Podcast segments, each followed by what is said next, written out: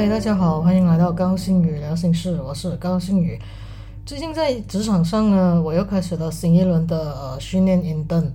然后这也让我想起了之前许多人问过我的问题，那就是如何去规划自己的 career path。有鉴于此，所以今天我们就来聊聊 career path 这回事吧。嗯，我觉得有时候英登问我这个问题，我我有时也会觉得我会愣一下，因为我个人对于 career path 这件事情，我我其实是不大擅长的，因为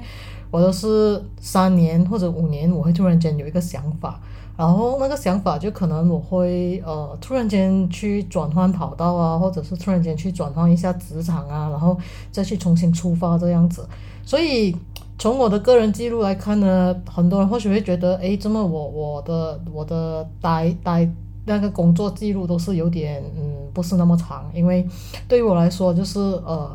钱不到位，委屈了，呃我都会选择去去呃辞职吧，因为我觉得人短短几十年也也不要在口热上一直委屈自己，然后把自己变成一个很负能量的人，所以我就觉得呃当你。有一丝丝的那么委屈，就就可以去重新再规划这件事情。好了啊，讲远了啊，我们再回来讲 career path 这回事。嗯，我记得在三四年前吧，有一个 intern 曾经问过我，嗯，有什么建议可以让他在 career 这一块可以走得比较顺？因为他是那时候是跟着我的一个 programmer 来的。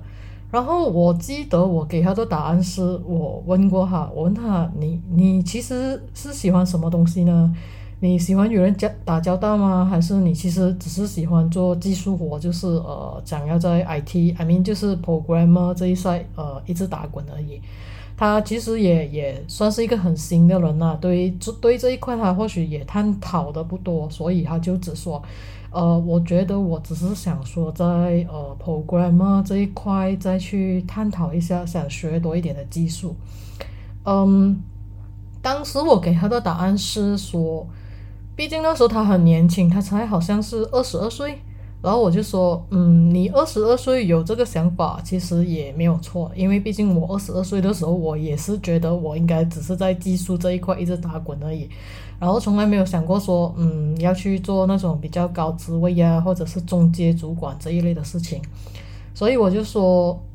呃，我记得我给的答案是，在你三十岁之前，尽量的到处去磨你的技术。何为磨你的技术？就是说，当你觉得这个地方它有可以让你学习的东西，无论它是技术上呢，人事训练上呢。或者是你的情商训练上呢，你都尽量去学习。为什么？因为我们不知道今天的这个一个这样的训练会成就我们日后什么东西。所以，当我们有这样的机会呢，就抓紧那个机会去学，去 explore，不要怕犯错，或者是嗯，不要怕丢脸。因为毕竟很多事情其实它没有一个对与错，它只是。所谓我们讲的只是一个是与非，可是这个是与非又是谁定的呢？也没有一个没有一定的规则，因为可能在他人眼中错的规则，诶，在我这里它是一个对的规则，所以鉴于有这样的一个灰色地带，反而是很好的一个试错的机会。所以那时候我就一直跟那个 intern programmer 讲说，你不要怕去犯错，尽量去试。因为你不是，你不知道你的潜力可以去到哪里。就算你需要与人打交道，你也要去，因为你是 programmer。如果你不去与人打交道，你怎么样可以做出一个让人家或者是让你的客户满意的产品呢？这也是一个很重要的训练点，因为它毕竟是训练着我们如何讲话，如何去向客户拿到对的一个需求回来，然后把产品做得最好。所以。有时候我们看 programmer，我们都觉得，哎，programmer 就是哎坐在电脑后面啊，一直这样子打那个 code 而已啊，然后他打那些东西都是我看不懂的东西啊。可是我有告诉他说，我也是从这样的战场走过来，我也曾经是必须自己写 code，必须自己去见客户，必须自己去跟客户 entertain，然后去拿他们的需求回来，而且那些需求都是在他们无意间就会透露出来了。然后你想一下，这个无意间需要多久的时间去去套他的话呢？这些都是我们可以，或者是需要我们去学习的一个领域来的。所以我记得我给了这个他呃答案给他之后呢，他也有点迷茫了一阵子吧。所以我觉得我还是到最后跟他说：“你不要怕，你就去做吧，反正还有钱拿，也也可以让你学东西，也也没有什么损失啊，就去做啊。因为你不去做，你你不知道你的潜质可以去到哪里啊，对不对？所以我我记得我当时是这样回答他。如果再从这个问题我们再探讨回来我身上呢，其实我我其实也是一直抱着这样的种子，就是如果那个地方。它可以有让我学习的点，regardless，它是真的是一个很糟糕的环境，或者是一个很糟糕的人事人事关系，我还是会撑撑到我知道我真是撑不到的那一刻，我才会选择离开。可是，当三四年后我们再望回去当时撑不下去的那一个点之后，就会觉得，诶，其实我也从那个点成长了很多。所以为什么我会说，如果问我 career path 这回事，我其实的的规划就是我能学就学，我不懂这个他会这个学习还能带我去到什么样的境界或者是什么样的的一个层面，可是我知道说我需要这些东西，然后去学习，然后。经过了这么多件事情，或者是这么的一一段时间的训练之后，我其实后来有发现说，哎，我的内心其实有一个声音说，哎，其实我或许可以要走这样的路，诶，走什么样的路，可能下回再有机会再跟大家聊聊。可是那个声音一直有跑出来，然后我我有再去深思说，如果我们不要把 job 或者是 career 这两个东西混淆来说呢？或许我内心的那个声音才是我真正应该要去规划的一个 career path 的东西来的，所以我就觉得说，我就一直在回想说，诶，我从二十多岁开始写 program，直到今天，我是一个 UI UX 的 designer 或者是呃 UI developer 之类的，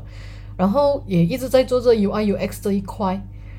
然后我把所有的点都都 connect 回来，我才发现说，诶，其实我走的路。从以前到现在都一直在为我的 career，就是我我想要成为什么样的人的所谓的那种 career，在铺着那一条路。所以当我当我想到所有的点它通了之后，我就突然间觉得很 surprise，就想说，其实我们每走的一步路，它都不会浪费。所以当我想通了这一点，我就觉得，哇，其实。宇宙自有安排啦，虽然有点悬，可是我我总觉得，哎，我我所学习的东西都可以帮助到我日后去实现我想要做的东西，也就是我我 career 最高的热情点。所以我就觉得，嗯，当我们在讲到 career path 的这回事，我们不要把它看得太世俗，或者是。哇！我一定要跟着大人所讲的那种那种观点，要去规划我的东西，不然的话，我就觉得我不是一个成年人。可是，很老实说了一句，今天自媒体它其实也是一个 career 来的。那么，如果你觉得你你成为自媒体，去做 YouTube 或者是去讲 Podcast，你觉得很开心的话，那么那也是你的 career path 来的嘛？你你能做的就是，诶，可能你可以把你的东西一直更新啊，或者是你可能去去规去去策划一些比较有趣的话题呀，这些也是你你 career path 的其中一种 planning 来的。所以对我来说，它没有绝对的对与错。我我觉得很多人就是。不敢犯错，或者是不敢去试错，所以有时很多时候，他们开始去面对这个所谓的 career planning 时候，他们就会有一点类似来迷茫了。所以还是老话一句，我觉得你必须要很清楚的了解你自己喜欢些什么东西，然后什么是你最高的热情点所在。就算你现在在做这一份你觉得你很不喜欢的工作也好，不用紧。在你课余的时间，或者是你在你在你放工之后的时间，就尽量去 explore，看自己到底喜欢些什么东西，然后尽量往那方面去培养你的兴趣，因为你不知道在某一天，这个就可能真的是成为你你的另外一个路，就是你所谓的 second career 这样子。所以很多时候我就觉得，嗯，不要太去 limit 自己，也不要太去框住我们自己，因为毕竟我们不知道我们的潜质可以去到哪里。这也是我很老生常老生常谈啦，就是一直跟我朋友讲的。因为很奇怪，每个人都来问我 career path 的东西，因为我我真是不觉得我我看起来是很会讲 career 的人，因为我都是先想先做，然后先做先卖这样子的。所以如果今天这个这个这个答案，或者是这个这个。解说可以有有给到你一点启发，我觉得也 OK，因为毕竟我讲的只是我的观点，也不一定是代表你的观点。如果你有你的观点，你可以不必去听我的，你就是 follow 你的心去走，那么就可能你可以找到你真正喜欢的东西。好了，今天 又讲了这么久了，可能我太久没有讲 podcast 了，所以就就就有点长期了。So 呃。